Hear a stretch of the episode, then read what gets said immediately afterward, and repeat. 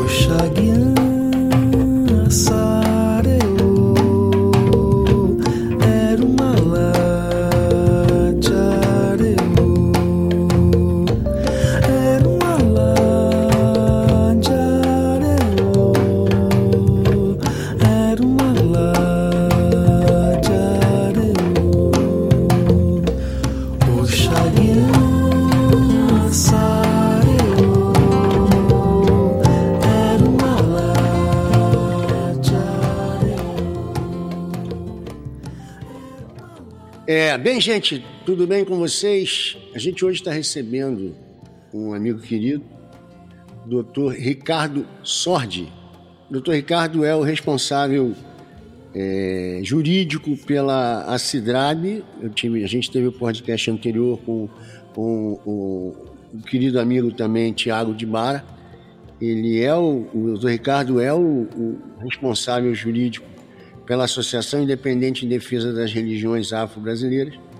E a gente está fechando o ciclo de opressão e intolerância, pegando dele todas as experiências, todas os, os, as informações que a gente precisa.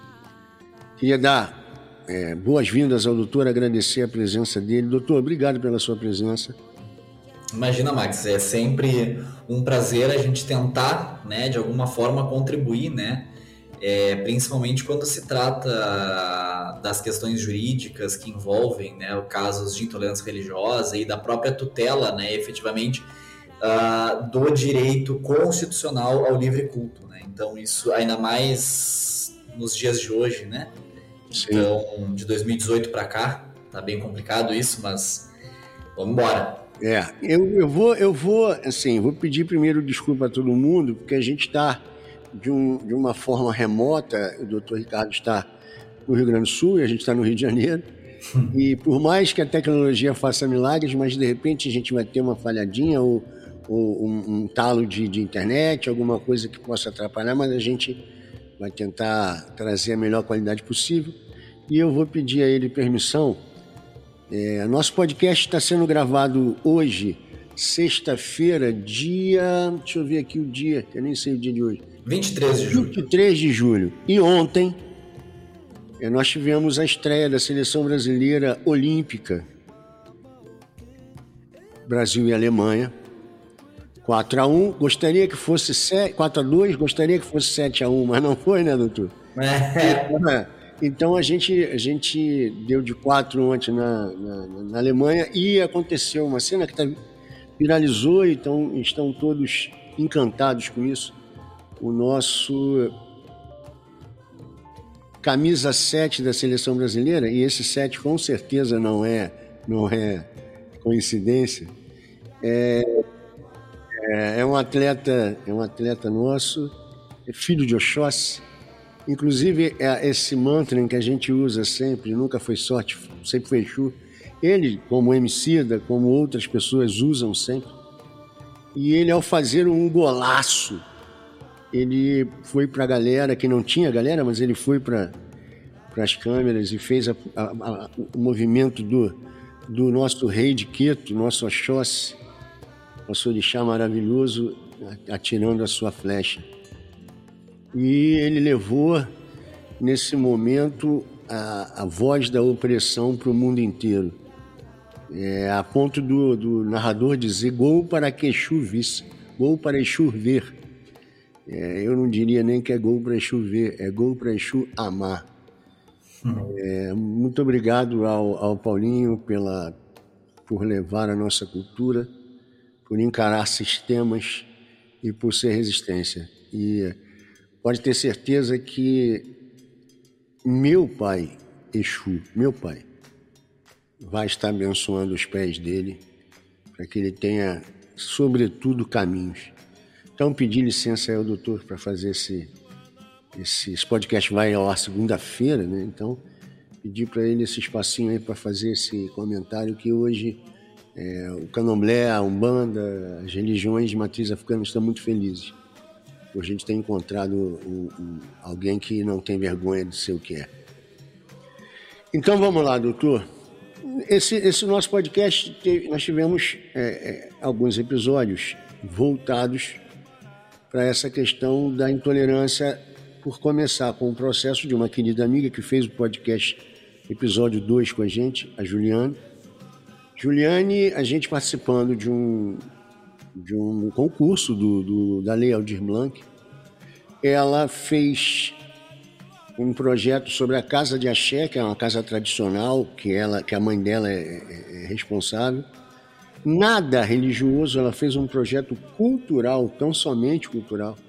E no dia da, da, dos pareceres da banca eu estava participando, porque eu era também, eu tinha um projeto também, mas não na área de, sim na área de música, mas não na área de, de liturgia, nada ligado a esse tipo de cultura que a gente professa.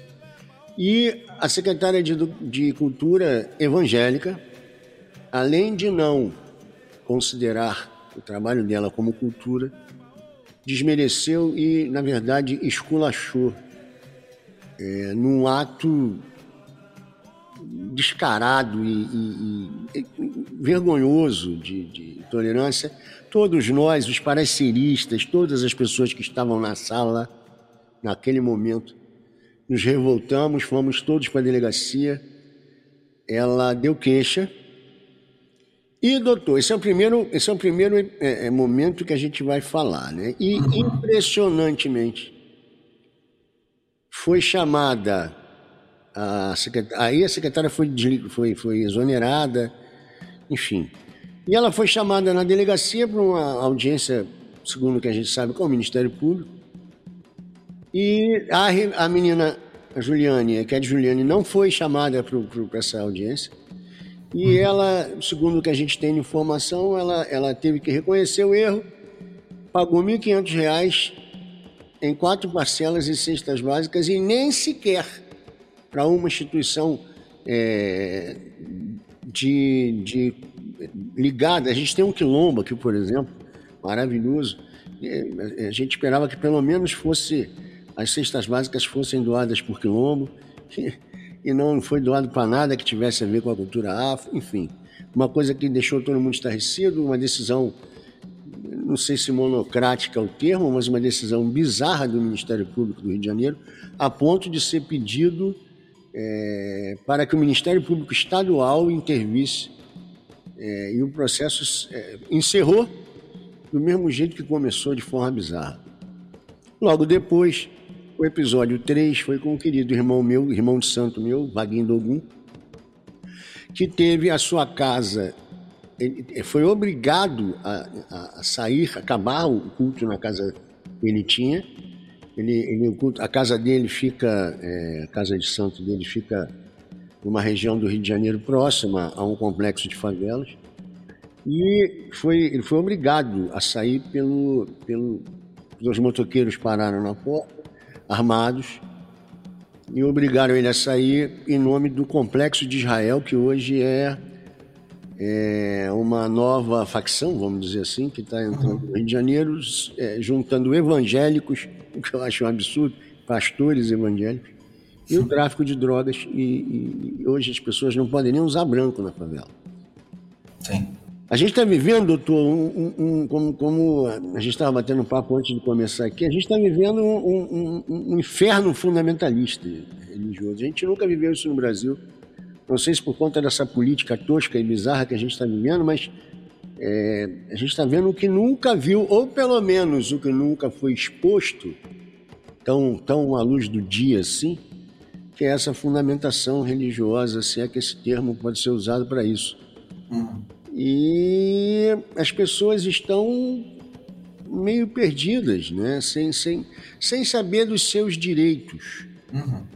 Então, eu queria que bater um papo contigo no sentido de, primeiro, que você desse a sua visão sobre isso tudo, como é que você entende esse processo social.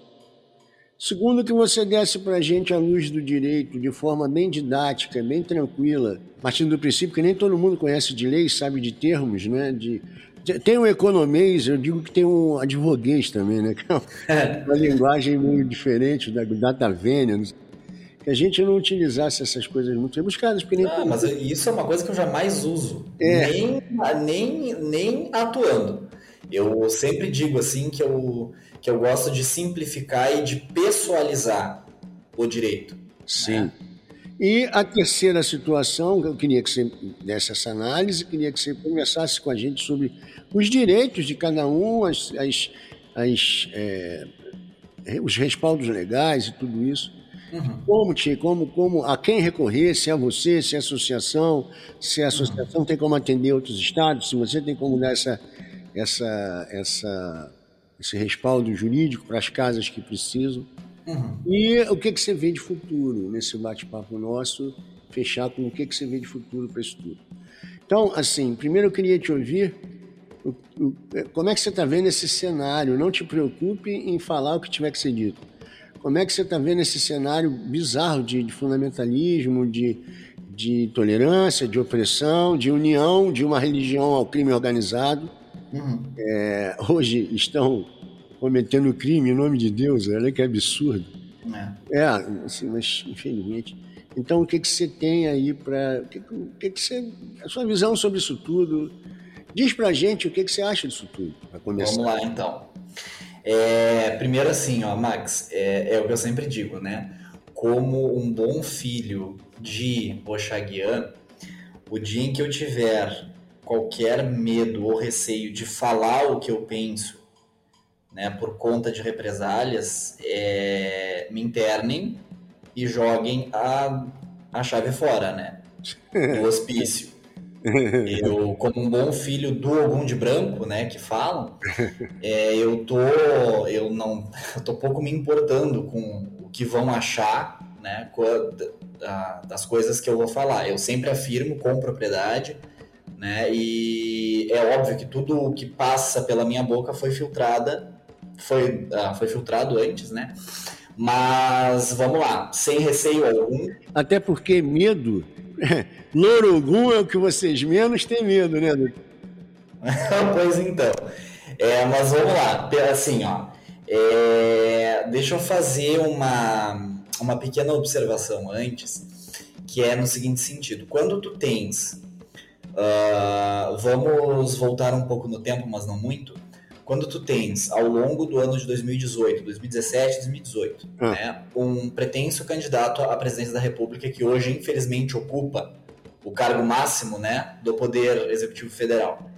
É, quando tu tens um pretenso candidato à presidência da República que fala no meio de uma, de uma comitiva, na frente de milhares de pessoas, que as minorias têm que se curvar às maiorias, aí tu já tens um sinal de alerta, não é?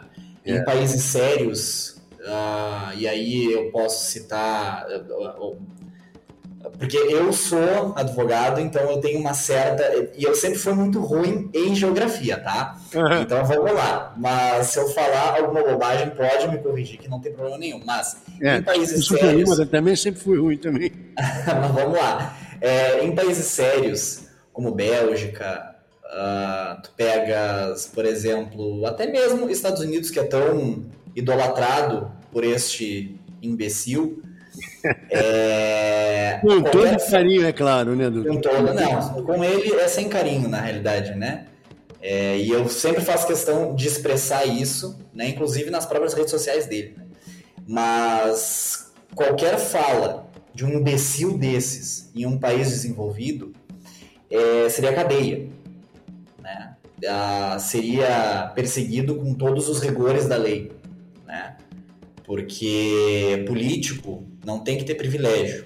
Né? Político nada mais é do que um empregado do povo. Político não tem que ser bajulado, político tem que ser cobrado. Sim. Começamos por aí.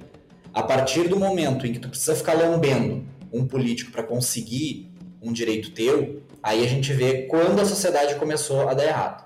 né? Então, quando ele fala que as, maioria, que as minorias têm que se curvar perante as maiorias, ali a gente já tem uma luz amarela acesa.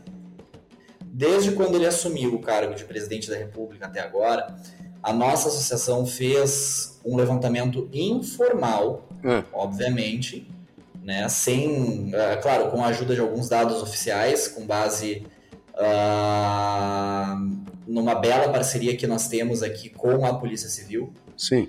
É, nós tivemos só no Rio Grande do Sul, tá? É, eu estou falando a nível Rio Grande do Sul. Só no Rio Grande do Sul nós tivemos um aumento de 350% dos casos de, da de intolerância religiosa. Como é que é? Só- a gente teve um aumento de 350% dos casos de intolerância religiosa, do final de 2018 para cá. É. Então, assim, só que o que é mais preocupante, Max, não é esse número. Né? Esse número realmente ele é bastante expressivo, é assustador, mas o que assusta, é, mas o que assusta mais não é, não são só os 350%.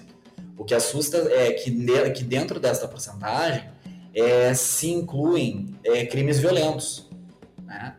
É, passou a uma simples a um simples comentário de um covarde qualquer atrás de uma tela de computador para lesões corporais, para tentativas de homicídio, para extorsão mediante sequestro, né? enfim, uma série de crimes decorrentes, né, obviamente, né, motivados por intolerância religiosa.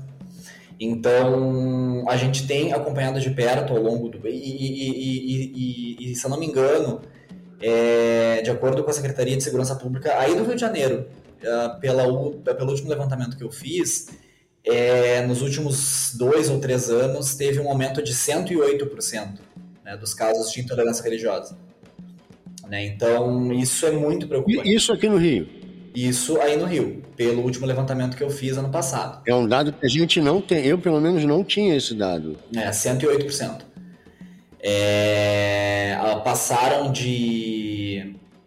Ai, deixa eu me lembrar, acho que de 10, 12 casos para 100 e. Ah, eu tenho esse, eu tenho esse dado sim. A gente, É, inclusive, conversou sobre isso com o Vaguinho Dogum, né? A gente usou esse, citou esse, esse, esse- eu tenho essa estatística aqui. sim. É, isso é muito preocupante, Max. Isso é muito preocupante.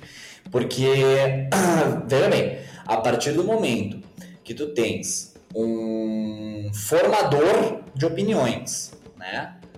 ah, que é um presidente da República, né? Que diz que as minorias têm que se curvar perante as maiorias, tu estás chancelando, ou seja, tu estás autorizando, tu estás é, é, é, é, concordando que a maioria, que as maiorias têm que oprimir a minoria. Assim como ele faz com a vacina, assim como ele faz com a saúde. Exatamente. Então, assim, Da máscara, dizer que a vacina não presta, enfim. é, exato. E agora o filho dele se vacinou, né?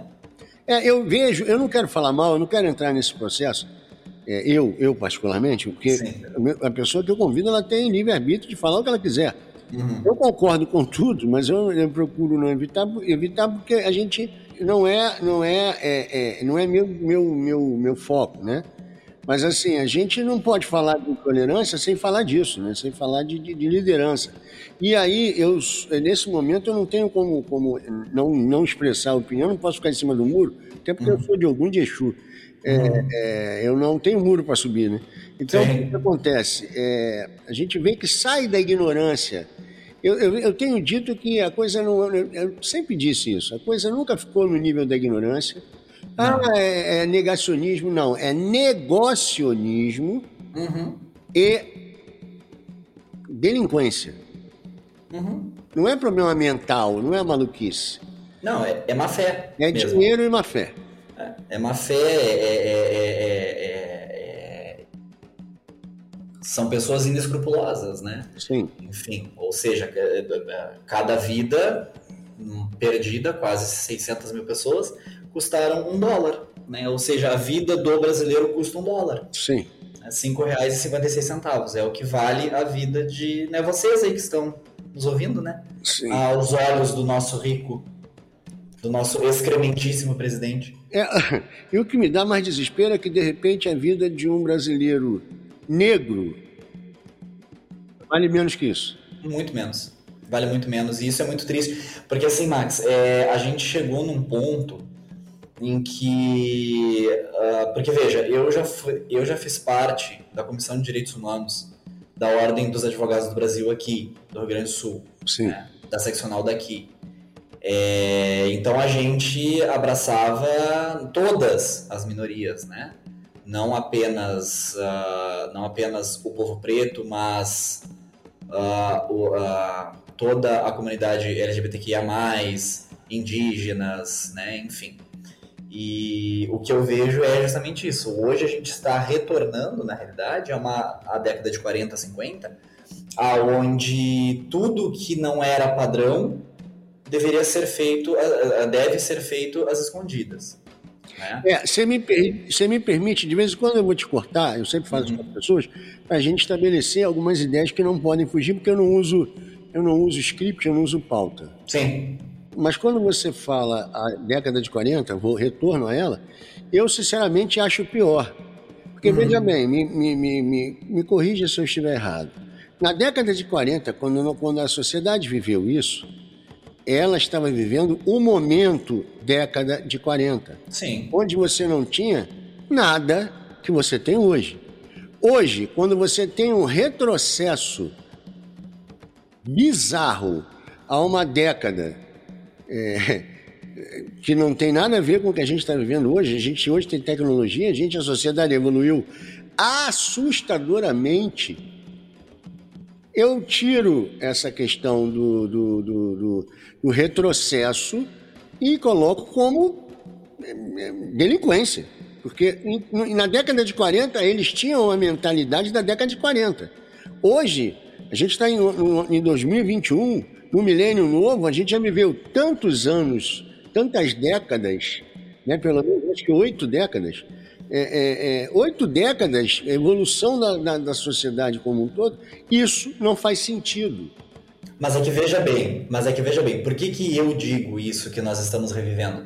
Porque na realidade, ok, concordo contigo quando tu fala Nós da estamos questão da- revivendo, mas regado a uma grande quantidade de delinquência. Sim, não, mas é que quando, é, quando tu falas que hoje a gente tem, por exemplo, a tecnologia que nós não tínhamos na década de 40, é, isso é o que menos importa, porque na realidade a tecnologia hoje que nós temos, né, é, está sendo utilizada para que se a- para, para que se faça a manipulação, para que nós tenhamos o pensamento retrógrado da, da, da década de 40. A internet e, e os meios de comunicação deixaram de ser é, um mecanismo libertador para ser um mecanismo de manipulação. Então é exatamente o que eu estou dizendo, que é regado a uma extrema delinquência. Sim, mas é que daí tu pegas, por exemplo, pessoas de raso raciocínio, né, ou de conhecimento limitado, é, e que são as mais fáceis de se manipular, né? E, O famoso tiltão do WhatsApp. Exato, exato, exatamente. E claro, é, a gente não pode generalizar, porque toda e qualquer generalização é um ato de preconceito, né? É o que eu sempre digo. Até porque eu conheço pessoas muito próximas a mim, né, que detêm um currículo invejável, né? ah, a ponto de ter dois, três doutorados, ter dois, três mestrados, ter vários cursos de especialização, né? E serem completamente e voltados inclusive para a área química e para a área da engenharia química, por exemplo, e serem completamente anti-vacina. Né? E de, de eu ter ouvido da boca dessas pessoas, de uma delas em especial, de que essa vacina é feita com fetos abortados e que dentro dessa vacina tem um chip, um microchip, sem nenhum componente eletrônico, que fará um controle social né, ah, aliado à China, aliado ao movimento Illuminati, Ai, e meu nova ordem mundial em parceria, e eu estou falando sério, Max, porque eu ouvi isso da pessoa e ela falou com, com propriedade, entre aspas, né, na voz, aliado ao, ao oligopólio né, da Rede Globo para derrubar o presidente Bolsonaro. Então, este, este microchip. Não, calma, tem mais, tem mais. Tem mais bobagem aí. E aí, esse microchip, que não detém nenhum componente eletrônico ou, ou eletromagnético, ou seja, não vai aparecer em nenhum tipo de exame ou raio-x, ele virá com. Ou, ou melhor, ele vem com um sistema de autodestruição. Então, a partir do momento em que tu és. ah, Em que esse microchip te identifica como sendo um apoiador do presidente, ele vai se autodestruir, né, fazendo com que o teu corpo tenha algum, sei lá, morte súbita, ataque cardíaco. Aí o teu corpo vai ser usado ou para fazer ração de cachorro ou para fazer adubo. Ricardo, me perdoe rir, me perdoe mesmo. Mas então É, a gente está vivendo a era do fantasma da KGB. É, Fantasma Então-. Então, tu entendes que é, é- que é um que, que, que as coisas e aí aí eu reitero, aí eu repito o que eu disse antes que a tecnologia deixou de ser libertadora e passou a ser manipuladora. Né? Aí nós temos pessoas que deveriam fazer o, o papel inverso e justamente alimentam esse tipo de desinformação. Né? Por exemplo, é, uma das coisas que eu mais. E agora voltando especificamente a- a- a- ao círculo do nosso assunto, Sim. né? Ah, falando especificamente da, da, da tradição de matriz africana, né? Falar que nós somos, porque eu falo nós, porque eu, eu sou eu sou um bandista, eu sou sacerdote de umbanda também, Sim. né? Então nós que somos praticantes dessa ah, desse culto somos adoradores do diabo. Ora, até onde eu sei, nós não reconhecemos o diabo. né? Nós defendemos a lei da causa e da consequência. Sim. Apenas isso. Então, se tu faz o mal, é óbvio que vai retornar o mal para ti. Se tu faz o bem, o bem vai multiplicar para ti. É super simples. É uma questão, na realidade, de física quântica. Né? O que tu joga para o universo, o universo né, joga para ti. Se tu jogar uma bolinha na parede, ela vai bater na parede e ela vai voltar para ti. Ponto. É isso. Lei do retorno.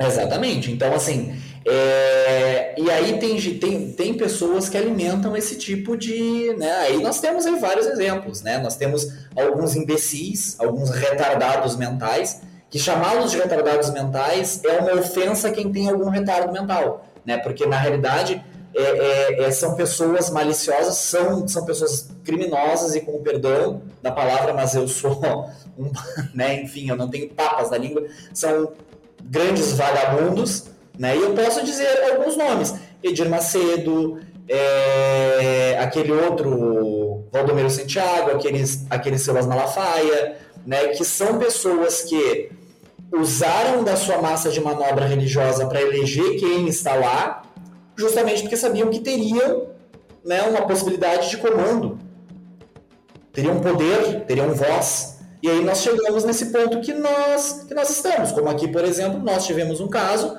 em fevereiro do ano passado, aonde uma casa, uma casa de batuque, né, uma casa de nação, foi alvejada com um tiro de metralhadora .50, Que de isso? fuzil .50.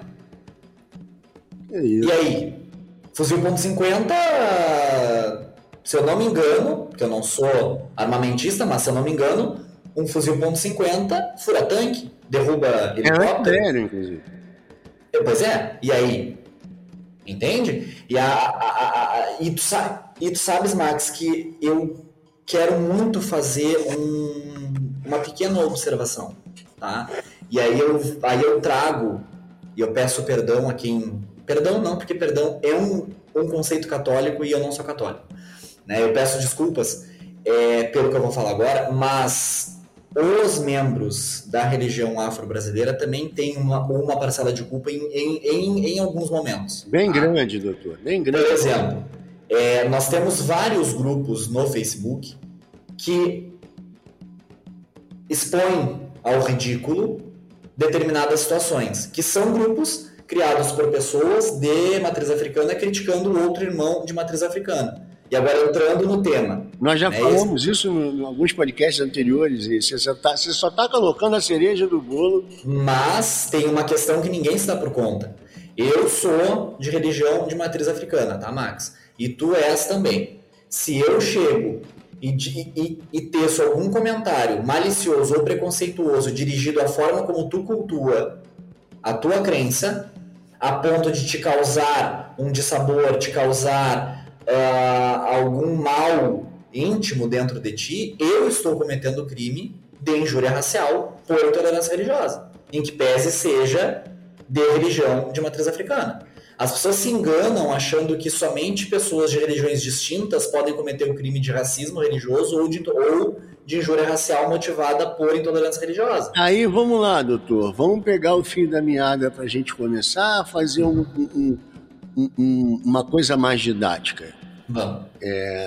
Você aí, nesse, nesse, nessa última frase, nessas, nessa última oração que você fez aí, é, você que citou dois exemplos clássicos que as pessoas não se dão conta do que na verdade são. O que é injúria racial e o que é, é, crime de racismo. Tá, vamos lá. São coisas distintas, pelo que eu tenho. São coisas distintas, até porque o crime de racismo ele é inafiançável e imprescritível. Né? Ele vem previsto na Lei 7716. Né? E o crime de injúria racial vem previsto no Código Penal. Né? O que que, qual é a diferença tá? entre o crime de injúria racial, motivada por, ah, por intolerância religiosa, e qual é a diferença ah, para o crime de racismo por intolerância religiosa? Opa, opa, opa. Vou te interromper. Assim, antes de você explicar. Uhum. Então, o- a intolerância religiosa, ela é o fato gerador do crime e não o crime em si. Isso, Ah, tá. Entendi. exatamente. Entendi. Então vamos lá. O crime de racismo religioso, ele é um crime amplo, tá? Enquanto que o crime de injúria racial motivada por intolerância religiosa, ele, ele tem um destinatário certo. Então vamos supor, eu peguei e postei no, em qualquer rede social minha, seja Instagram, seja Facebook, seja o que for. Eu postei, ah, o Max é um bequeiro. Ele quando faz um, vamos supor, tá? Quando ele faz a malá para Xangô, ele coloca pirulito, ele não coloca banana, ou ele coloca giló, ele não coloca não sei o quê. Entende? É, é, é, a partir do momento em que eu te ofender, né, Hum. a- a- utilizando como artifício a, a tua crença ou a forma como tu cultua a tua crença, eu estou cometendo o crime de injúria racial por intolerância religiosa. Agora, diferente do que nós vemos nos grupos de Facebook, tá? O pessoal do. é, mais uma vez, os marmoteiros do Rio Grande do Sul. Isso é crime de racismo religioso. Porque tu estás botando todo mundo no mesmo. no mesmo balaio e dizendo que ali ninguém, no Rio Grande do Sul ninguém presta, é todo mundo bequeiro. Porque cultua o, né, o santo de forma errada. Então, para refazer didaticamente o entendimento, Uhum. o crime de racismo religioso ele é ligado a uma pessoa, ele é direcionado a uma, a, a uma coletividade específica. Isso. E o crime de, de Injúria racial é destinado a uma a pessoa. uma pessoa. Ah, Isso. o doutor Ricardo é, é um macumbeiro chechelento. É Crime de injúria racial. Injúria racial. A injúria racial. religião do doutor Ricardo, o terreiro do doutor Ricardo é um terreiro de gente chechelenta. Injúria racial. Racial. Injúria é o coletivo. é- Não, ao contrário. Aliás, desculpa, a, injúria é o individual e, e E o racismo religioso é o coletivo. eu, sinceramente, você acabou de, de desconstruir uma, uma, uma, uma ideia bizarra minha, que eu achava que era o contrário. Não. Tanto que se tu pegar aqui, ó, deixa eu pegar aqui, só para tu teres uma noção, tá?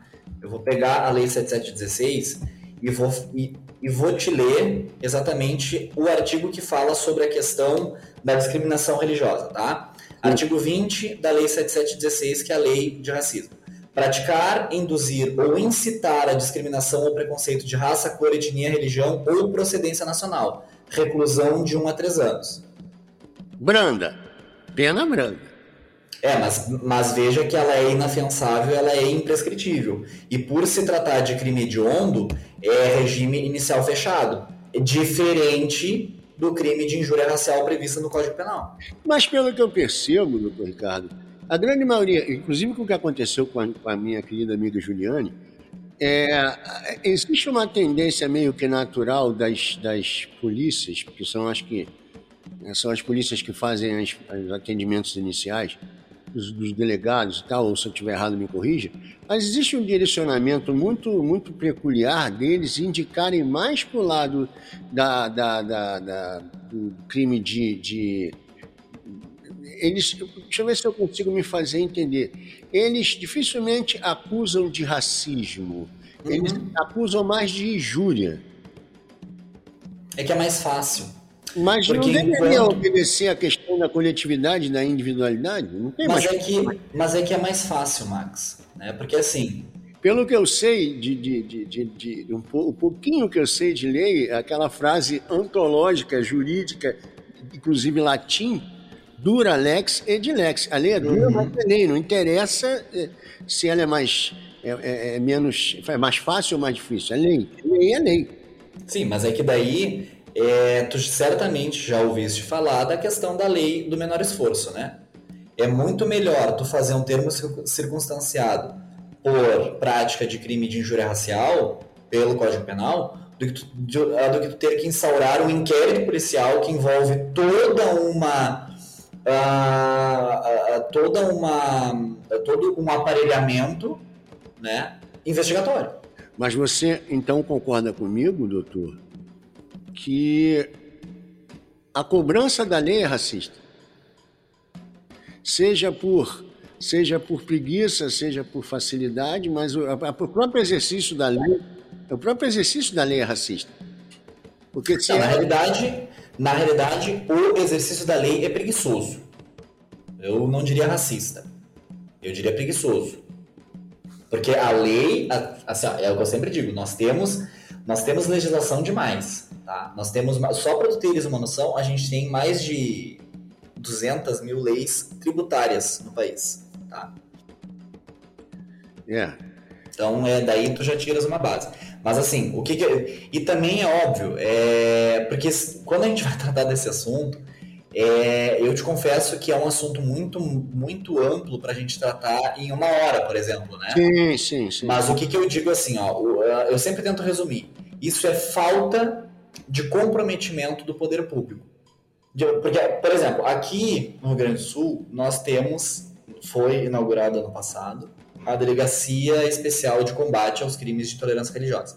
Tá? De racismo, na realidade. Daí pega tudo. Né? Pega racismo em função da cor da pele, mas enfim. Então, teve todo um teve todo um- uma capacitação dos policiais civis e dos delegados de polícia que iriam atuar nessa delegacia Uhum.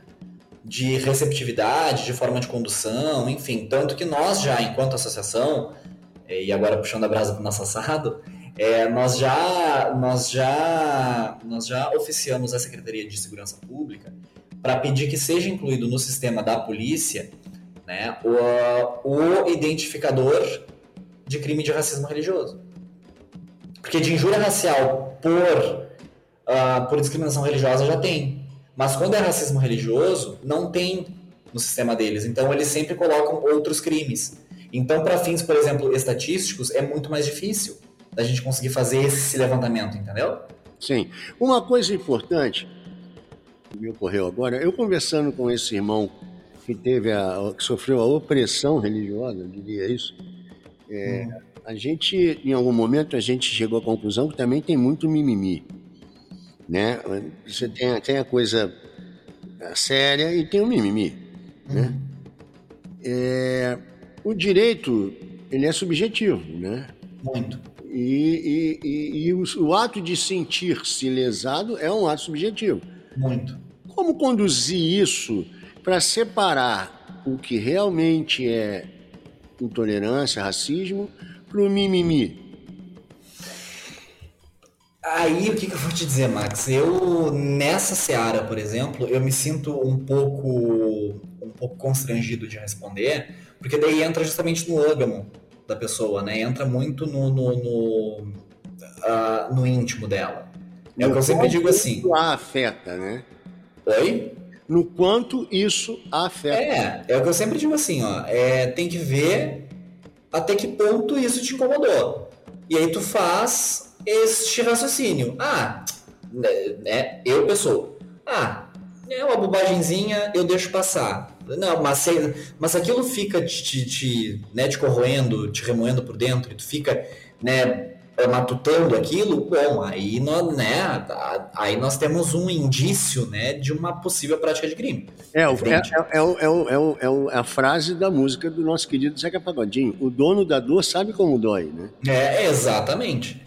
Exatamente. Então, tipo assim, eu, Ricardo, por exemplo, se me chamam de macumbeiro, de não sei o quê, ai, Max, a bem da verdade, eu tô pouco me, enfim, me ralando. É, eu sou tô Dan, se me chamarem, eu sou Dan. Se me chamarem de macumbeiro, é tão certo, porque eu sou tocador de macumba, né? Sim, sim, sim. Não, é que eu, eu, Ricardo, tento, tento levar de, né, de outra forma. Mas eu jamais eu vou dizer. Por exemplo, é, tem a questão do local de fala, né? Que eu, é que eu sempre gosto de falar é, sobre isso. né? Então, tipo assim, é a mesma coisa que tu me perguntar é, quando é que uma pessoa preta pode se sentir discriminada pela cor da pele. Eu não sei te dizer. Porque eu, eu, eu não sou preto. Então eu não sei até onde que dói nela. Então, se ela diz que aquilo ali nela doeu e que ela quer fazer algo sobre isso, eu vou estar ali com ela. Mas eu não posso chegar para ela e falar: olha, pessoa, isso não foi racismo. Entende? Doutor, eu, tô, eu tô ouvindo, eu tô te ouvindo e eu tô aqui. Eu não posso, eu, eu, eu não queria, mas eu não posso me furtar à obrigação. Eu, eu tô, eu tô, eu não, eu não sou, eu não, não me atrevo a me intitular como um comunicador. Eu sou apenas um aprendiz de alguma coisa e de que quer fazer alguma coisa para levar cultura para alguém. Então eu não, eu não sou um comunicador, eu não estudei esse tipo de. de- eu, não, eu, não, eu, não, eu não posso me considerar, mas eu, fa, eu tenho um papel hoje, eu abracei um papel de levar cultura. E eu não posso levar cultura sem levar opinião, senão a gente vira jornalismo mal feito, né? É, se eu não sou comunicador, muito menos jornalista. Mas eu não posso me furtar de dizer o seguinte: a gente vive uma cretinice social de tanto tempo. É, o senhor falou, é, é, você falou aí no nosso ilustre é, é, presidente, eu não, eu não, que não tenho muito vontade de chamá-lo assim, mas esse, esse elemento que, que está lá fazendo às vezes de tal, é, é, é, eu, eu- eu não, enfim, é, eu não queria, eu, tenho, eu não tenho muro, como eu te falei, eu sou de Exu e de algum, eu não tenho muro. Vamos chamar então de o fantoche da milícia. Pronto. É, é, vamos lá. É, Esse cara, é, ele só botou os ratos que estavam escondidos no porão esses anos todos para fora. Sim. Mas a gente vive uma excrescência, a gente vive uma escrotidão, o termo é esse, pesado, mas é. É, o horário nos permite, né? A gente vive um- uma indecência é, social que, é, assim, a- a- às vezes eu fico olhando. As pessoas. é, Quantas vezes eu vi pessoas, eu inclusive. é, eu, eu brinco muito com. Minha mulher brinca muito comigo, ela fala assim: você é legal, eu, graças a Deus. Assim. Por muito tempo, eu, eu, eu- o meu certificado de reservista, cor da pele parda, pardo é É papel. papel.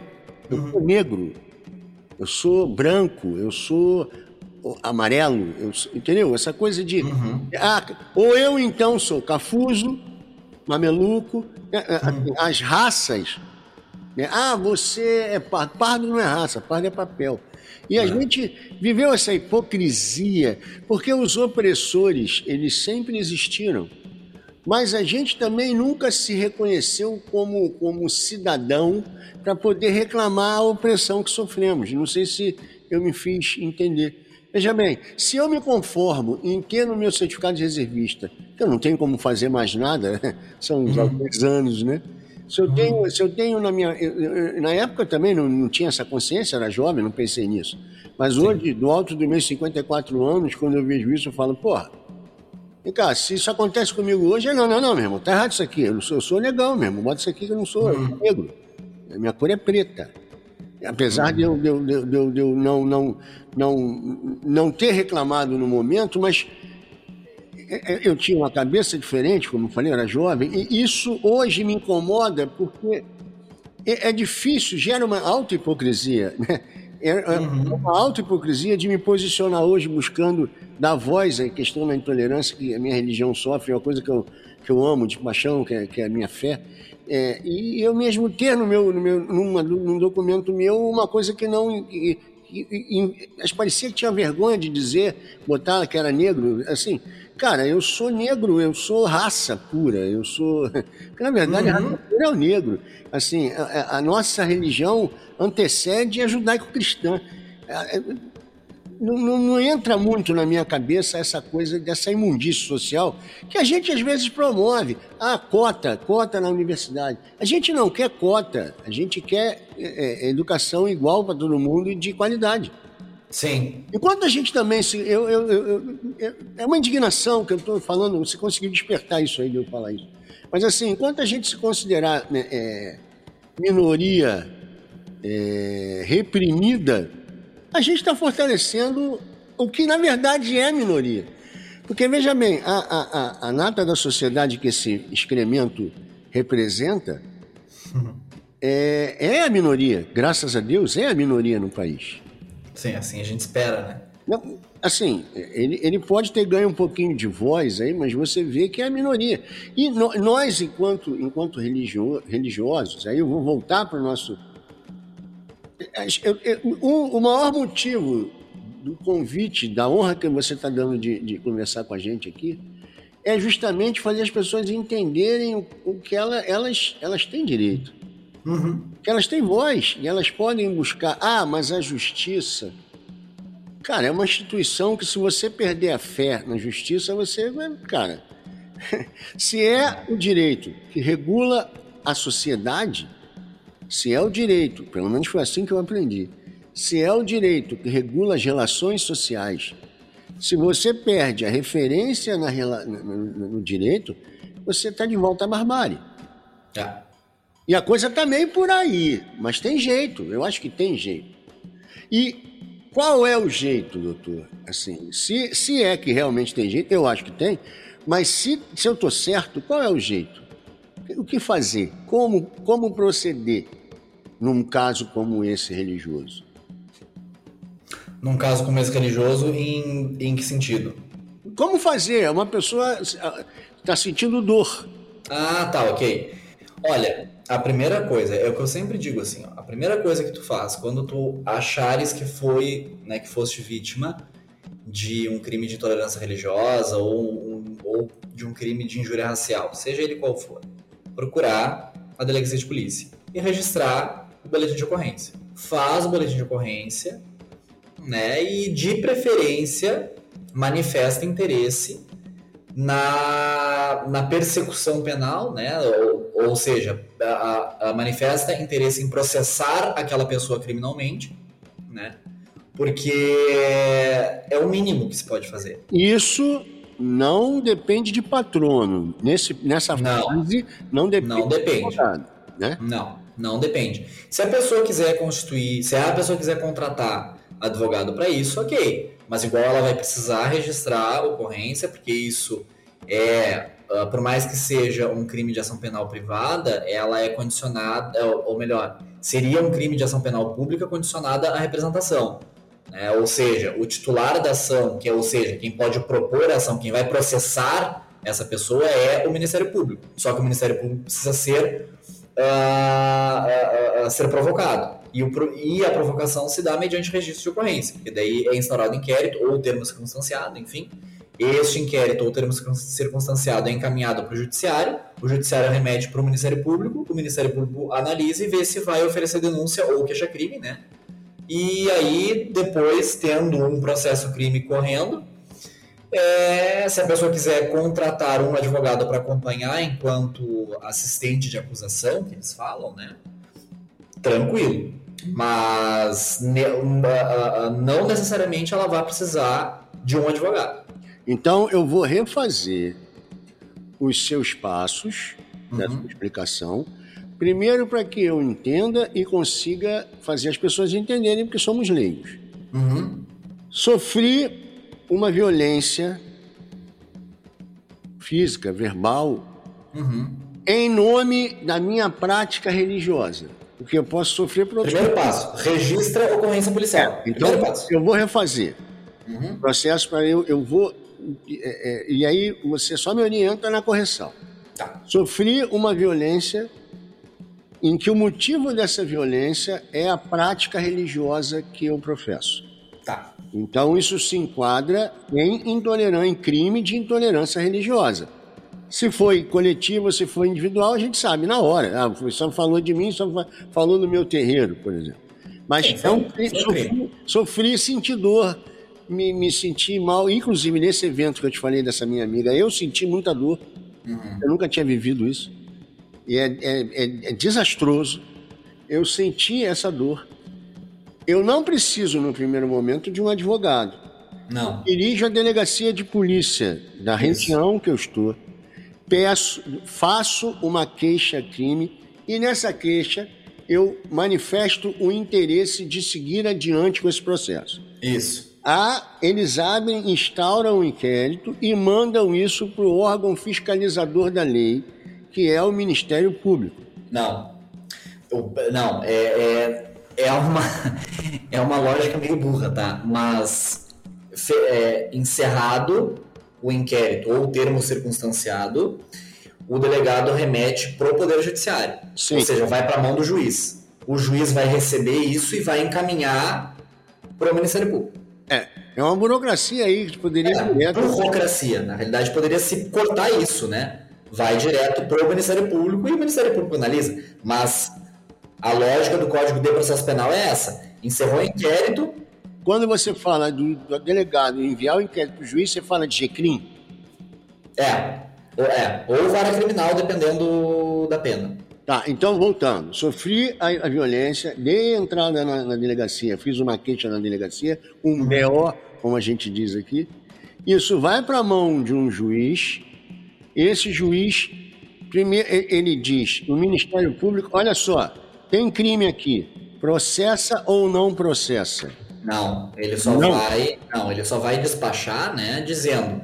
é, remetam-se os autos do presente inquérito ao Ministério Público para providências. Só isso. Tá, então, então o juiz, ele na verdade só manda o Ministério Público se manifestar. Vale a pena? Isso. Você considera crime, não considera crime, você quer alguma coisa, você não quer alguma coisa? Tá. E esse contato com o Ministério Público, essa relação com o Ministério Público, que já é a relação, pelo que eu entendo, da abertura oficial do processo, é, isso pode ser por intermédio de um advogado ou da, da, da, da- Tem que ter um advogado nesse ponto aí. Ou não? Não, tu vai fazer, tu vais fazer o registro. tá? Não, eu digo no Ministério Público. Já passou Não. da delegacia, já passou do juiz, chegou. Não, porque daí é assim, ó. Se o Ministério Público decide por arquivar o inquérito, tá? Ele decide por arquivar porque ele não vê indícios de materialidade, ou seja, não não tem prova de que aquilo efetivamente aconteceu. É, ele vai opinar pelo arquivamento e vai remeter para o judiciário novamente. O judiciário, sendo o caso de arquivamento, vai remeter cópia, vai remeter este inquérito para o procurador-geral e o procurador-geral de justiça vai dizer se, se a determinação de arquivamento procede ou não. Se ele não proceder, ele vai determinar que o, que o promotor que recebeu dê continuidade ou vai designar um outro. É, a gente já começa a observar a primeira coisa, tem cacique demais para um índio só. Uhum. Né? E tá, os caminhos seriam, depois desse processo, chegou aí no, no- no- no procurador. É aí que entra a figura da contratação do advogado, ou se é, que eu também não sei te dizer, e aí teria que pegar a tua orientação, se outro caminho seria defensoria pública para esse tipo de caso, ou seja, eu não tenho condições de, de pagar um advogado, eu posso recorrer à defensoria pública, mas é a partir desse momento. Não, na verdade, são duas perguntas numa só. Se é a partir desse momento que entra a figura do patrono, e se pode ser tanto particular quanto defensor público. Não, a figura do patrono, a figura do advogado, né, ela entra a partir do momento em que o Ministério Público oferece denúncia ou queixa-crime, ou seja, quando, quando se tem um número de processo. É, na verdade, deixa eu corrigir. A figura do patrono ela pode existir desde a queixa na polícia. Claro, Mas o evidente. é, é, onde é imprescindível, que você não consegue mais seguir em frente sem um advogado. É a partir daí. É a partir de quando, como eu disse, quando o Ministério Público oferecer denúncia ou queixa-crime. Sim, Tá. sim. Ofereceu denúncia ou queixa-crime, que o juiz recebe e diz: recebo a denúncia, intime-se o acusado para comparecer à audiência prévia ah, com as suas respectivas testemunhas, momento em que este juízo decidirá se recebe, se, se, se, ah, ah, se oferta a transação penal, enfim. Aí é procedimento padrão, né? Mas é, oferecer denúncia ou queixa-crime, a partir daí tu já pode constituir um advogado ou defensor público É. para atuar nisso aí. E aí eu faço agora, eu, eu, eu, eu, eu- é uma coisa que eu sempre faço questão de falar, né? É, a Defensoria Pública do Rio de Janeiro é uma das, das melhores do país, né? É. É a foi a primeira Defensoria Pública, se não me engano, que surgiu pós-constituinte, de 88. Então ela é a mais bem equipada, mais bem, né, enfim, E talvez seja a mais. é, Ela tem, ela tem um, mais completa. ela tem um quadro mais especializado para esse tipo de coisa, assim. de- Tem, tem sim, tem. Justamente por ser a, a mais antiga, né? Então eles estão desde antes de 88 se, eh, se estruturando, né? Aí eu vou te fazer uma outra pergunta importante. Pelo menos eu considero. Hum. Esse caminho que a gente está falando é o caminho, se eu estiver falando errado, me corrija, inclusive no termo, é o caminho penal. Uhum. É o direito que promove reclusão e etc. é o direito penal. Mas, paralelo a isso, a pessoa pode se sentir ofendida e essa ofensa pode ser monetizada, não sei se o termo é esse. Ela pode ser transformada em valor. Uhum. E aí deixa de ser penal e passa acessível. Isso.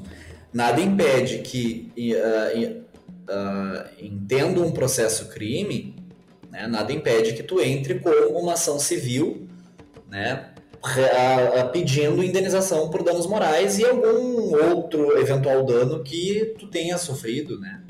Tá, aí vamos lá.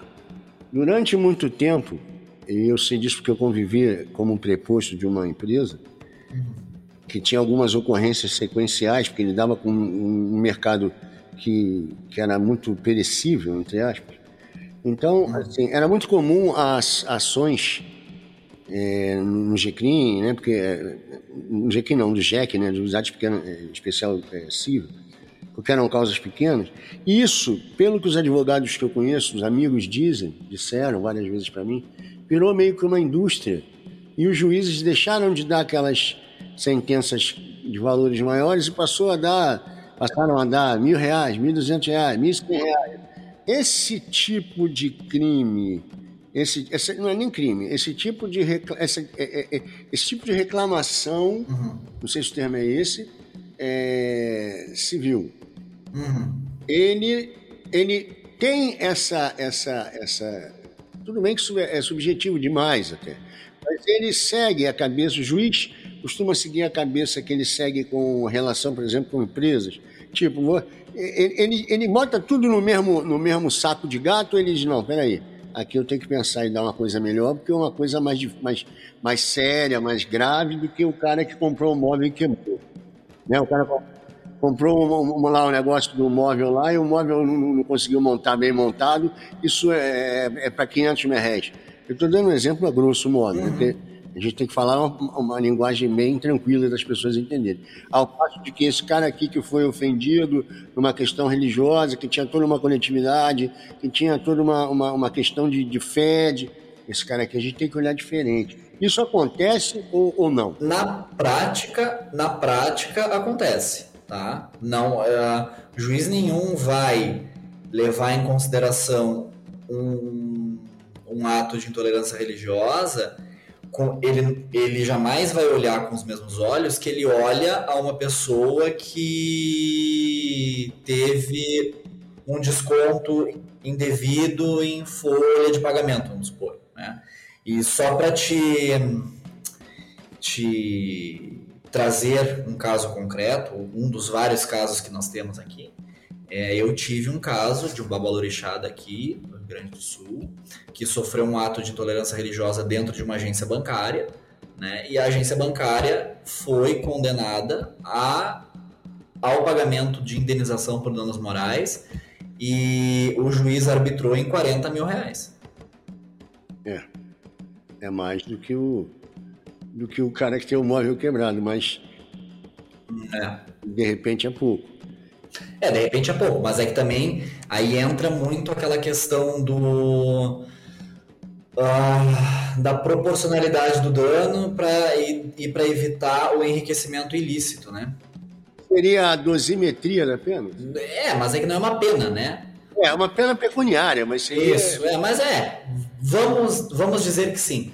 Ele vai dosar. Só que a diferença é que, claro, a dosimetria da pena do artigo 59 do Código Penal é o juiz tem um parâmetro. O que, que ele tem que seguir na hora de dosimetrar a pena. Né? Ele vai pegar a pena base, a pena provisória e a pena definitiva. Na pena base é a pena da lei. A pena provisória é a que tu vais incluir a, a- as majorantes ou as atenuantes, né? E as qualificadoras e as, né, enfim. E a pena definitiva é a pena efetivamente que, que, que, que vai ser fixada, né? De, a- analisados os casos, ou melhor, analisado o item anterior. Né? Se tem bom comportamento, se tem bons antecedentes, se tem bons antecedentes, se é réu primário, é, enfim, uma série de coisas, né? No cível a gente não tem isso. Sim. Né? O do cível vai realmente da cabeça do juiz. É, eu tenho um amigo advogado, que ele não atua nessa área, mas ele atua em outras áreas, ele diz o seguinte: quando existe uma, uma ação em que a geratriz dá, dá direito a você, as, as duas reclamações, que na maioria das vezes dá, é, o ideal é que você espere o penal acontecer para ir possível, porque aí o juiz já não discute muito. Porque o juiz anterior entendeu que teve crime, o segundo só vai dizer quando você tem que pagar. É, é, é por aí nesse caso? É, na, ah, tu não precisas esperar né, a sentença de um processo penal para procurar ah, uma indenização civil. Né? Uhum. Essa orientação eu não costumo dar. Eu não costumo dar ah, por uma série de, de fatores, inclusive a questão da prescrição do Código Civil, né? Então, crianças não façam isso, né? Não, Não, criança pode porque Não, eu digo- porque criança, né? não, eu digo aquela coisa assim, que, é que quando Sim, crianças não façam isso. É, aham, isso mesmo. numa arte, fala, crianças não façam isso. Então, não façam isso. Procurem É. que façam as duas coisas antes que, que seja tarde, vamos dizer assim. É, até porque assim, ó, até porque dependendo, hoje em dia é muito mais fácil tu comprovar um ato de intolerância, um ato de racismo, né, em função das facilidades que nós temos hoje em dia que há 50, 60, 70 anos a gente não tinha, né? E né, e da mesma forma que tu podes tranquila, tranquilamente comprovar por testemunha também. Então, claro, ah, esperar a questão penal se resolver para depois buscar civil é, é uma orientação interessante, mas em função do prazo, em função do tempo, eu não. Porque assim, entra com as duas junto. Provavelmente a penal vai sair antes da civil, Sim. né? Porque a civil tu vai entrar, o, a- o processo vai para gabinete, o juiz vai analisar. ah, ou melhor, tu entra com a ação civil, né? Vai para gabinete. O juiz vai analisar de um primeiro momento, se, por exemplo, se pediu gratuidade judiciária para não, para não recolher custas, ele vai analisar isso. Deferiu gratuidade, vamos supor, sai despacho deferindo, né, ou seja, te concedendo o benefício da gratuidade judiciária para não, não pagar custas, aí ele vai mandar citar. Sai processo de gabinete para o cartório. O cartório até expedir mandado, ou carta R de estação, mais uns 20, 30 dias. Aí sai, aí vai até a pessoa receber em casa, até voltar, até juntar no processo. Aí passa os 15, aí tem que esperar 15 dias úteis da juntada no processo civil para que ela apresente defesa escrita. Apresentou defesa escrita, a pessoa, quem entrou com a ação, vai ser, vai ser intimada para réplica. Depois da réplica, vai, vai sair intimação para produção de prova. Então, é, é, é, O rito, Sabe, é- o rito jurídico civil é mais lento do que o rito jurídico, na- naturalmente mais lento do que o rito jurídico é, penal, penal, né? Com certeza. Deixa eu te fazer uma pergunta. Eu vou, eu vou a gente já, já não, não vai muito longe por conta do, do- do- tempo, Do horário. é, mas Uma hora já. já é. E Isso é assunto para mais, como você falou, pelo menos uns dois ou três episódios. A gente pode até É. falar isso mais para frente. Mas é, eu diria assim: é, eu, vou, eu vou contextualizar para que haja um entendimento. Eu, eu, eu, eu, eu sou carioca, né? sou da cidade do Rio de Janeiro, mas hoje eu moro no interior do Rio. E, e, a, e a região que eu moro, a grande. eh, Eu achava que era a grande maioria, hoje eu já vejo diferente. o tempo vai passando, você vai conhecendo mais. Hoje a gente eh, não é a grande maioria, mas ainda a maioria é evangélica, por exemplo. Então você. eh, Esses casos, provavelmente escamoteados, escondidos ou não, eles devem acontecer com uma certa frequência. Mas nós temos, pelo que eu vejo, pouco recurso de gente especializada nisso. Tirando a Defensoria Pública, é, eu, eu, eu, não, eu não vejo muita gente especializada aqui na região e tal. Isso deve ser cenário igual em vários lugares, em vários outros estados, em várias outras situações. Aí vem uma pergunta direcionada ao doutor Ricardo. Tá. A associação que o doutor Ricardo, que o meu querido amigo Tiago dirige e que o doutor Ricardo dirige juridicamente, ela acolhe, nesse caso, qualquer pessoa de qualquer lugar, se acolhe qualquer pessoa de qualquer lugar, como ela procede? Não, eu quero, eu quero que o doutor Ricardo cuide de mim, porque ele conhece isso mais do que ninguém. Como isso acontece? Como ela chega, como ela, ela, ela, o que, que o doutor Ricardo aí no sul pode fazer por alguém aqui? É, não, não posso, só oriento e você procura alguém aí. Ou eu posso, a gente faz, é, não sei se pode fazer por um- uma, uma comarca para outra, aí eu já não entendo. É, mas o, o como funciona isso com a, com a associação e com o doutor Ricardo? Então, a gente tem atuação nacional, né? a gente atua em todo o território nacional ah, para os mais diversos casos, mas principalmente para casos de intolerância religiosa. Né? Casos de intolerância religiosa, é, quem é associado da associação, é, quando sofre qualquer caso de, intolerância religiosa, ele não vai ter custos com os meus honorários. Né? O único Sim. custo que essa pessoa vai ter são custos é, é, é, logísticos? Ah, Sim, deslocamento. é, deslocamento, alimentação, mas os meus honorários eu não cobro, né? Sim, Agora, quando são não associados, mas são pessoas que sofreram algum, algum crime ah, de racismo religioso, nós, ah, ou melhor, os meus valores eles são subsidiados. Ah, como assim, Ricardo? Eu cobro um X, mas desse X eu vou cobrar da pessoa X menos um, porque o restante a associação é que vai ah, custear. né? Então vamos supor, se eu cobro mil reais, a logística fica sendo da associação e não mais do, não mais do, do, do paciente, vamos dizer assim. Não, para quem para não para não associado ah, ah, tem o valor dos honorários ah, né, subsidiados, né? Eu vou cobrar, mas eu vou cobrar menos, né? Sim. Ah, Claro, aliado, obviamente, ao custo logístico, né? Ah. Deslocamento, enfim, blá, blá, blá. o associado é que não paga os honorários advocatícios quando é caso de intolerância religiosa. Sim. A exceção, obviamente, de custo de deslocamento, enfim, essas coisas normais que, que, que, que qualquer contrato particular entre advogado e cliente teria, né? Sim. Mas a gente tem sim, até porque nós temos parceiros também, né? uh, Brasil afora, que são pessoas que eu tento uh, justamente é, orientar e especializar né, neste atendimento. É evidente que quando é caso de intolerância religiosa, que chega até a associação, esses casos são todos centralizados em mim, né, porque eu faço a coordenação jurídica da associação. Então, até para fins de controle, né? Evidente. E aí, e aí a pergunta é efetiva, tem que ser efetiva, porque a gente, a gente nosso meio de veiculação é a internet, e a gente está exposto para o Brasil, para o mundo. Mas é, como se chega à associação? Que é na minha conversa com com, com, com o meu amigo Tiago, meu irmão Tiago, a gente, a gente garrou numa prosa e a gente acabou não levando. Não falaram sobre isso. É, o Tiago é, ele, é, ele é que nem eu. Começa a falar, não. não, é.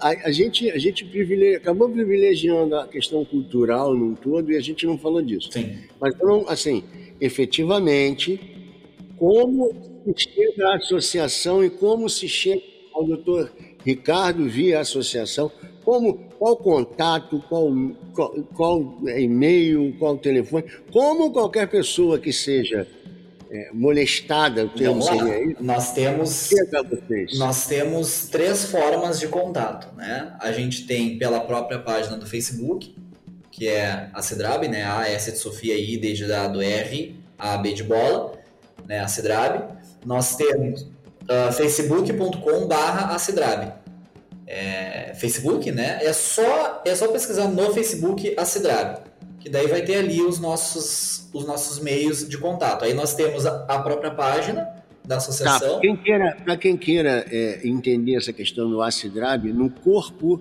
do podcast, na, na, no texto do podcast, diz lá a sigla, o que, que significa. A sigla é o que significa.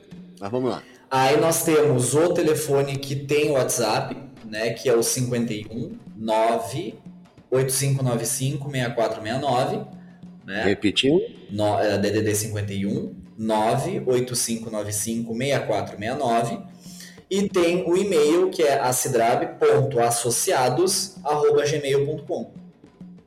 As pessoas sempre chegam até nós pelo Facebook. Aí no Facebook elas vão ver que tem outras formas de contato e acabam mandando ou ou mensagem inbox, ou pegam o número do WhatsApp ali e mandam o WhatsApp. Aí, aí os nossos os nossos colaboradores eles vão fazer essa filtragem, né? É, antes de passar para mim. Tá, doutor, mas só para. Só, eu acho que o Zap talvez seja para esse tipo de. de ah, muito mais. Muito mais ágil. Claro. Né? Então, assim, só para a gente reforçar, repete para a gente aí o, o, o, o número do, do zap da? Vamos lá. É DDD 51 98595 6469. 6469. Isso. Tá. Doutor, me diz o que, que você vê de futuro. Tudo bem que a gente está impregnado de uma, uhum. de uma praga é, que veio do lixo, mas assim, do lixo social, mas o que, que você vê de futuro? Como é que você vê isso tudo, religiosamente falando, socialmente falando? Quando você falou aí, a primeira coisa que eu vou me atrever a dizer que a gente tem que cortar é essa coisa de um, de um irmão sacanear outro, de uma casa sacanear outra, porque é. isso, sobretudo, é etnocentrismo. Né?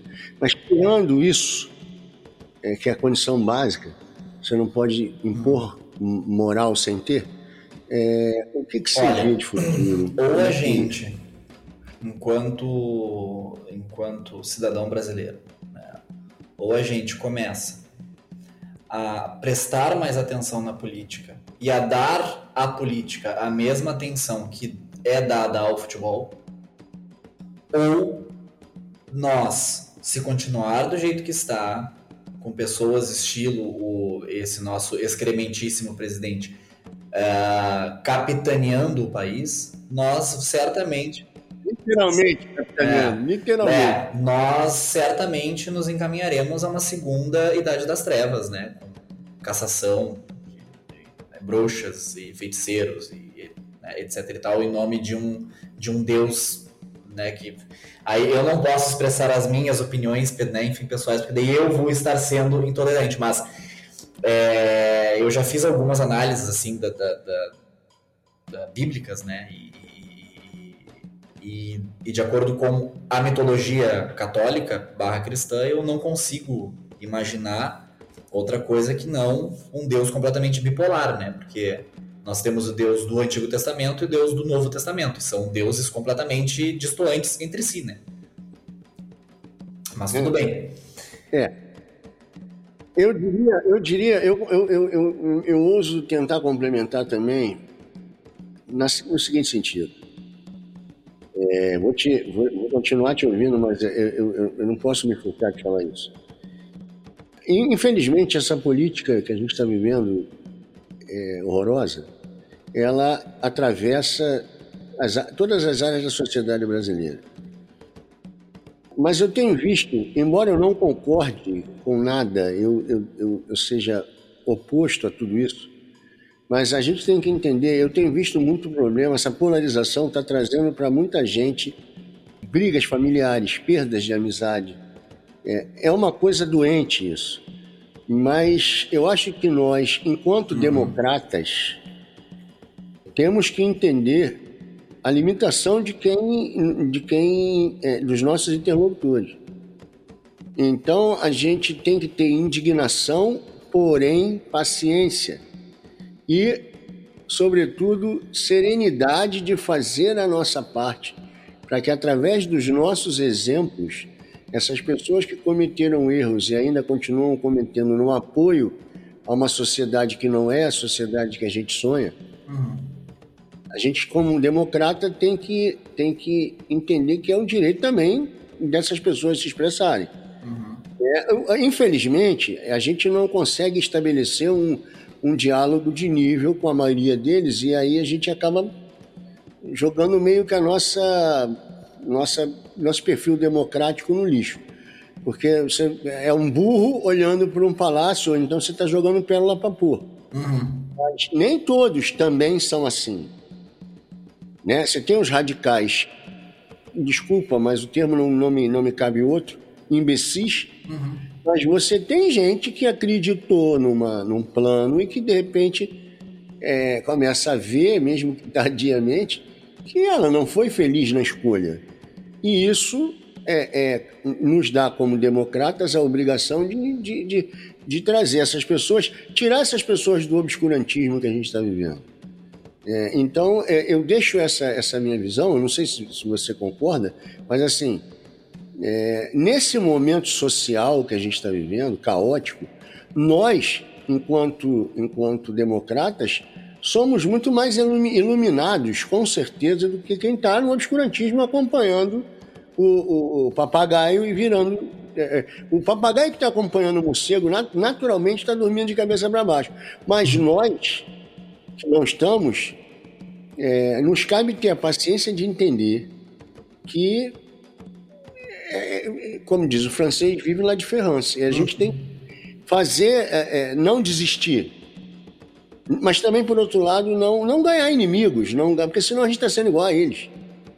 Eu, eu, eu, penso assim, mas não desistir nunca, porque a democracia e, e, e, a pluralidade, seja ela de opções, seja ela de cor, seja ela de, de ideologia, seja ela de religião, isso é o charme da humanidade. Uhum. Né? Não seria nada legal todo mundo vestir laranja se não tivesse o verde. Seria. seria... Exatamente. É eu sempre digo. O que seriam das, das maçãs se todas as pessoas gostassem de pera? É, e o que, eu, o que eu acho estranho é que as pessoas falam tanto no comunismo, mas quando vocês seguem. Mas quando as pessoas seguem em fila, seguindo uma coisa que efetivamente é mitológica, né? Uhum. Então, realmente é um mito que é uma grande mentira. Uhum. É um mito no sentido de ser uma grande mentira.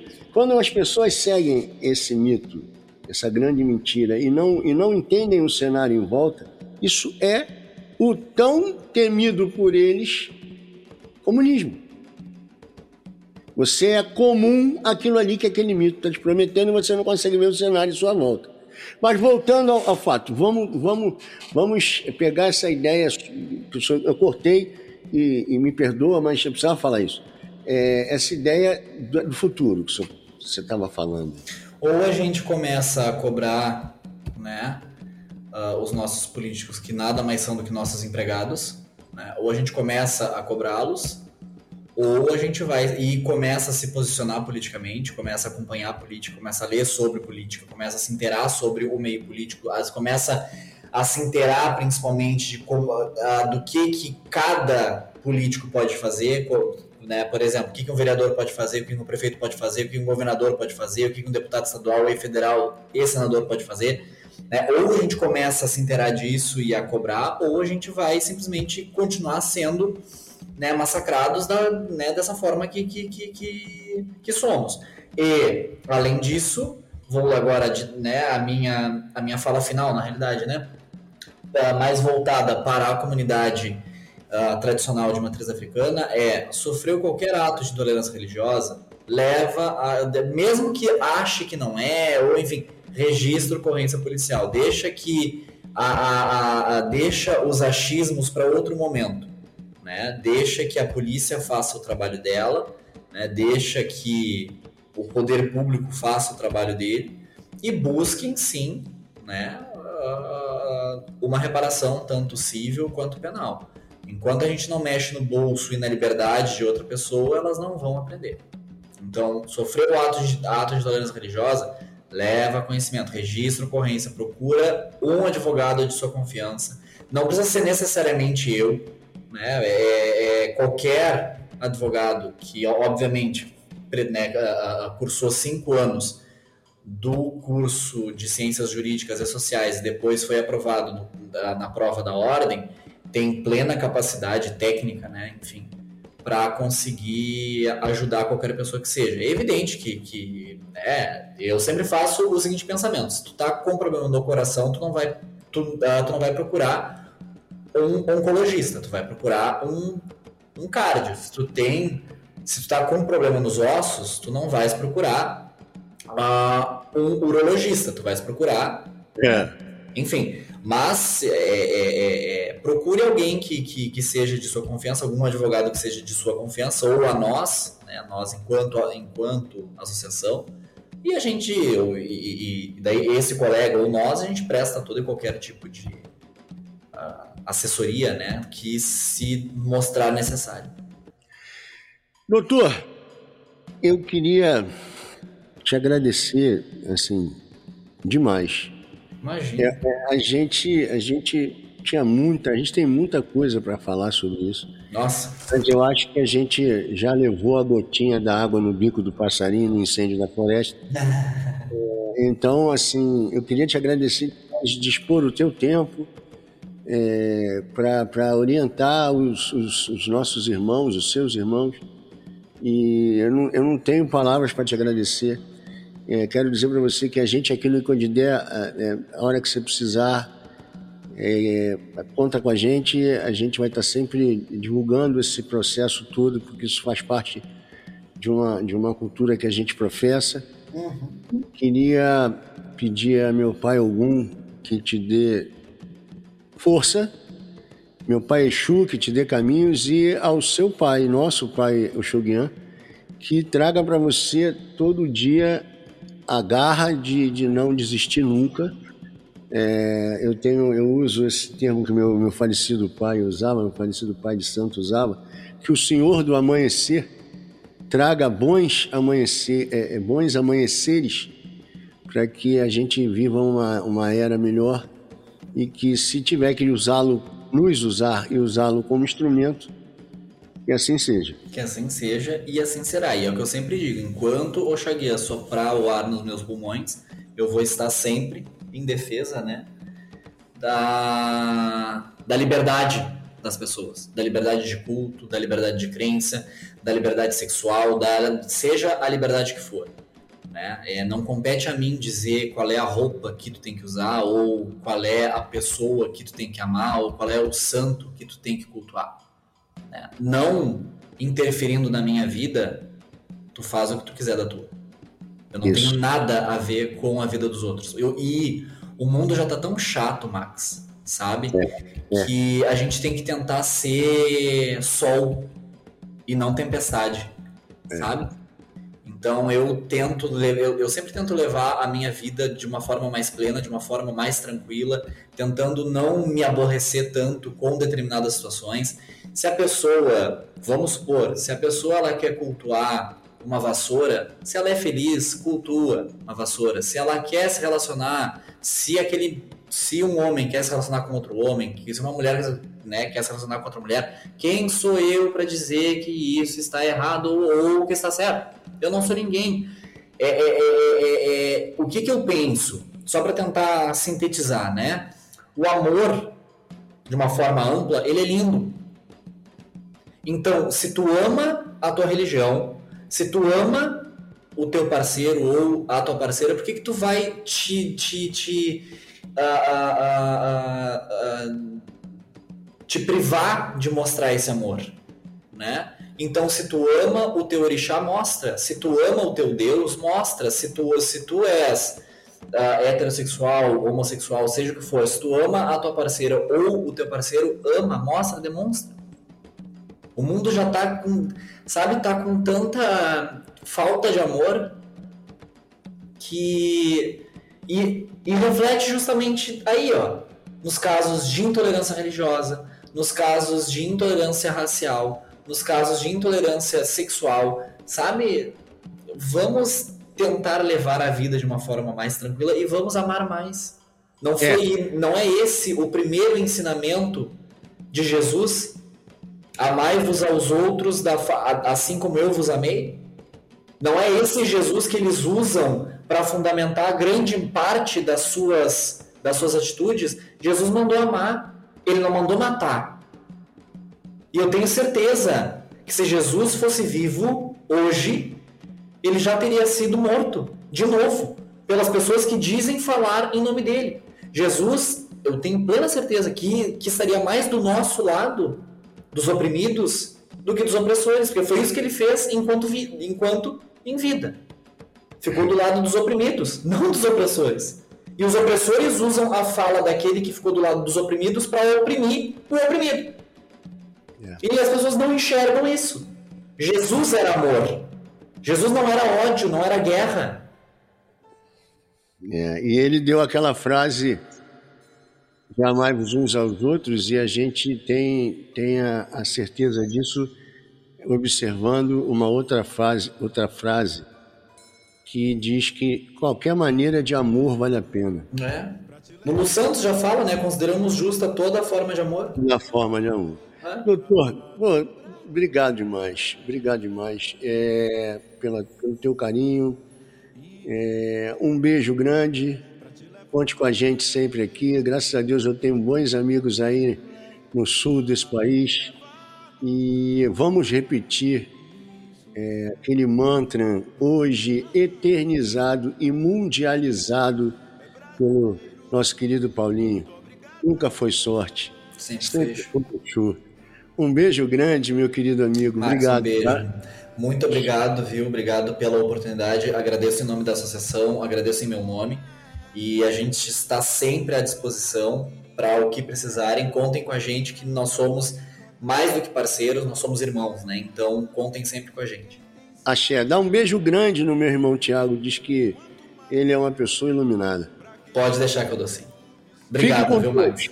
Um beijo grande. Beijo, tchau, tchau. Tem ideais e os orixás, quanto mais Pra quem tem orgulho e são em paz Quanto mais Pra quem tem ideais e os orixás Joga as armas pra lá Joga, joga as armas pra lá Joga as armas pra lá Faz a Joga as armas pra lá, joga, joga as armas pra lá. Joga as armas pra lá, faz um samba, um tum tum tum. Joga as armas pra lá, joga, joga as armas pra lá. Joga as armas pra lá, traz orquestra. Joga as armas pra lá, joga, joga as armas pra lá. Joga as armas pra lá, um coré babá. A tia é um, Ati Emímio. Ogum Anijen Candiorum Oxócero do Golani. Ô, Corio de Sale. Quando segundo Bacugio no Mileque Bami Legura Jebola.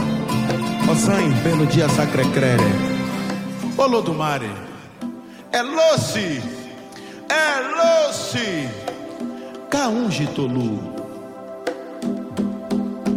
Odo, axé, odo, axé, odo.